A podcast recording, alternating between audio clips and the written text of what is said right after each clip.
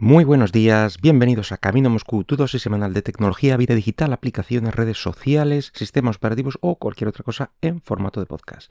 Este es el programa número 203 del miércoles 12 de enero del 2022. Y bueno, pues este es el primer, eh, el primer programa de este nuevo año, así que feliz año a todos y espero que todo haya ido bien, que hayáis podido descansar este pequeño cambio de año, mm, que haya sido un año 2021 bueno y que este 2022 pues vaya a mejor.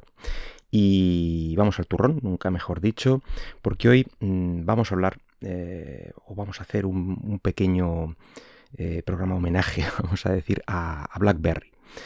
Eh, porque es que es una empresa que lleva muriéndose desde el 2016 en el momento en que ya anunciaron que no iban a, fabricar más móviles, y desde entonces, bueno, pues han estado licenciando la marca a otros fabricantes como TCL, eh, con resultados cuestionables. Y la, cosa es que se seguía manteniendo una serie de servicios para su sistema operativo, porque estos nuevos eh, móviles ya no iban con, BlackBerry OS, sino que iban con Android.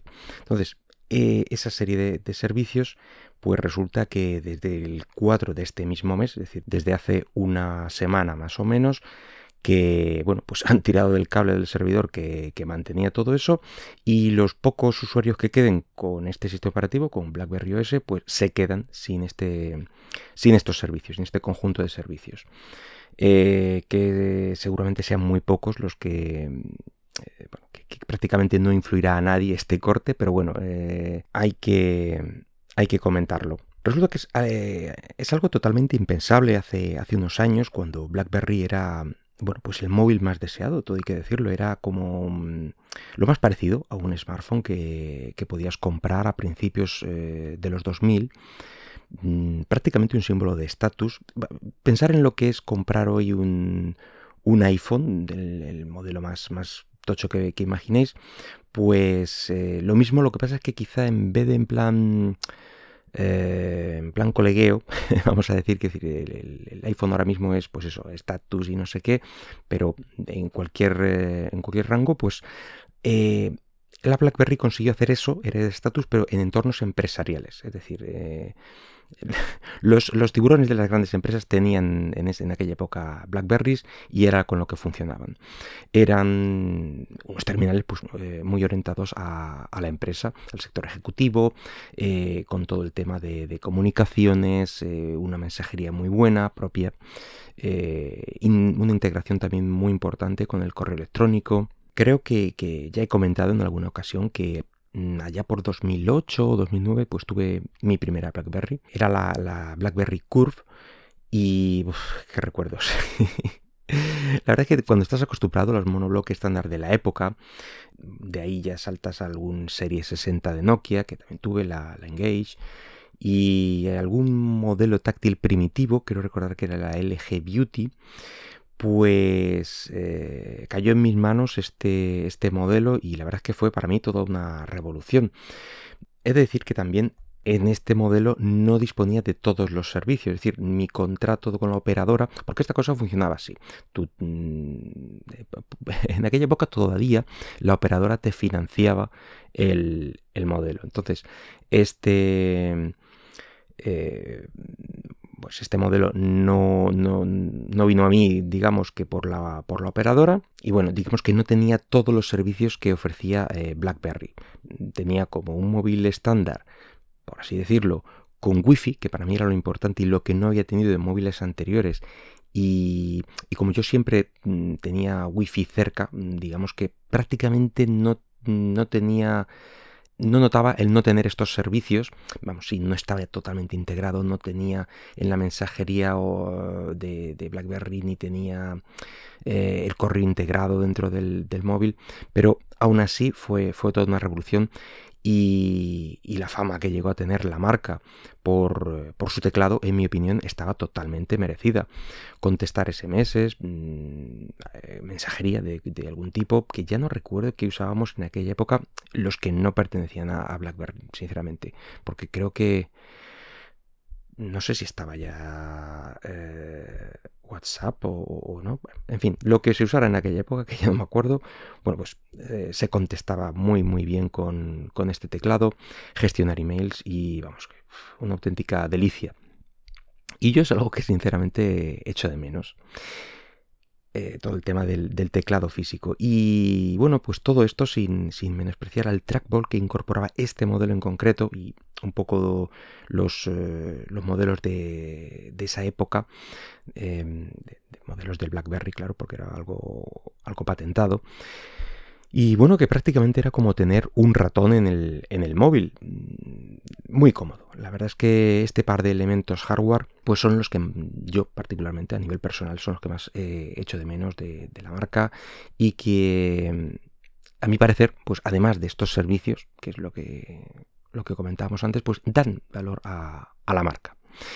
Bueno, pues siguiendo con mi historia particular con, BlackBerry, eh, no sé si fue en el 2011 o así, bueno, pues tuve mi primer modelo táctil de la marca, el 9800 Torch que en este caso ya sí era igual era mm, subvencionado por, la mm, operadora y entonces ya se activaron los, los, servicios y digamos que sí que ya tenía la mensajería de BlackBerry Messenger, ya tenía el, BlackBerry Hub, no sé si era en aquella época, bueno, en fin, todos los servicios ahí unidos en, el, teléfono. Ya digo que para mí no era diferencial, no estaba bien, pero no lo noté tanto eh, con el modelo anterior. La cosa es que eh, este modelo en concreto, bueno, pues intentaba traer mm, lo mejor de, todos los mundos, digamos, al dispositivo. Y, bueno, he de decir que no llegaba al, nivel de la competencia. Eh, además de tener un sistema operativo no preparado, es decir, eh, tenía aún la versión anterior, no tenía la 10. Y para haceros una idea, cada vez que instalabas una, una aplicación, necesitabas reiniciar el dispositivo. Y si no con cada aplicación, me parece que te dejaba instalar varias, pero cuando salías de, la tienda te reiniciaba. Algo así era. El caso es que, eh, claro, ahora es impensable, es muy arcaico. Eh, esto tampoco era un gran problema, ya que tampoco había muchas aplicaciones que instalar, o sea que todo, se, todo queda dicho. Y bueno, pues a partir de ahí ya sacaron eh, el último sistema operativo propio de, de la marca, el BlackBerry OS 10, que era muy bueno, la verdad es que era muy bueno, a mí me gustaba muchísimo. No lo tuve, pero sí que lo pude cacharrear bastante. Y digamos que era como, yo en aquel momento ya digo, con el eh, ese mm, BlackBerry 9800, con el sistema operativo anterior, lo veía y lo veía con... Joder, está muy bien hecho. Eh, pero ¿qué pasa? Pues como todo, pues tuvo muy poco soporte por parte de, las desarrolladoras y si ya tener tu, aplicación favorita en Android era un poco más complicado que, lo era en, aquella época, ya digo, en los modelos de Apple, pues que llegar a terceras o cuartas marcas era prácticamente imposible. Podemos pensar también en, eh, bueno, pues en los móviles que tenía en aquel momento Microsoft, que, no. Que de más que, te lo portaban a dos, eh, a dos plataformas y, para de contar. De esto ya se ha hablado mucho. Eh, pues no saber ver cómo, cómo, evolucionaba el mercado, teniendo, bueno, pues como tenía BlackBerry en aquel momento una posición privilegiada y dormirse en los laureles. Hizo, bueno, pues hizo caer irremediablemente a la marca. Era un sistema operativo difícil de, de colocar, ya me refiero al 10, ¿vale? que, ya digo que estaba muy bien y, rivalizaba mm, sin ningún problema con, el resto.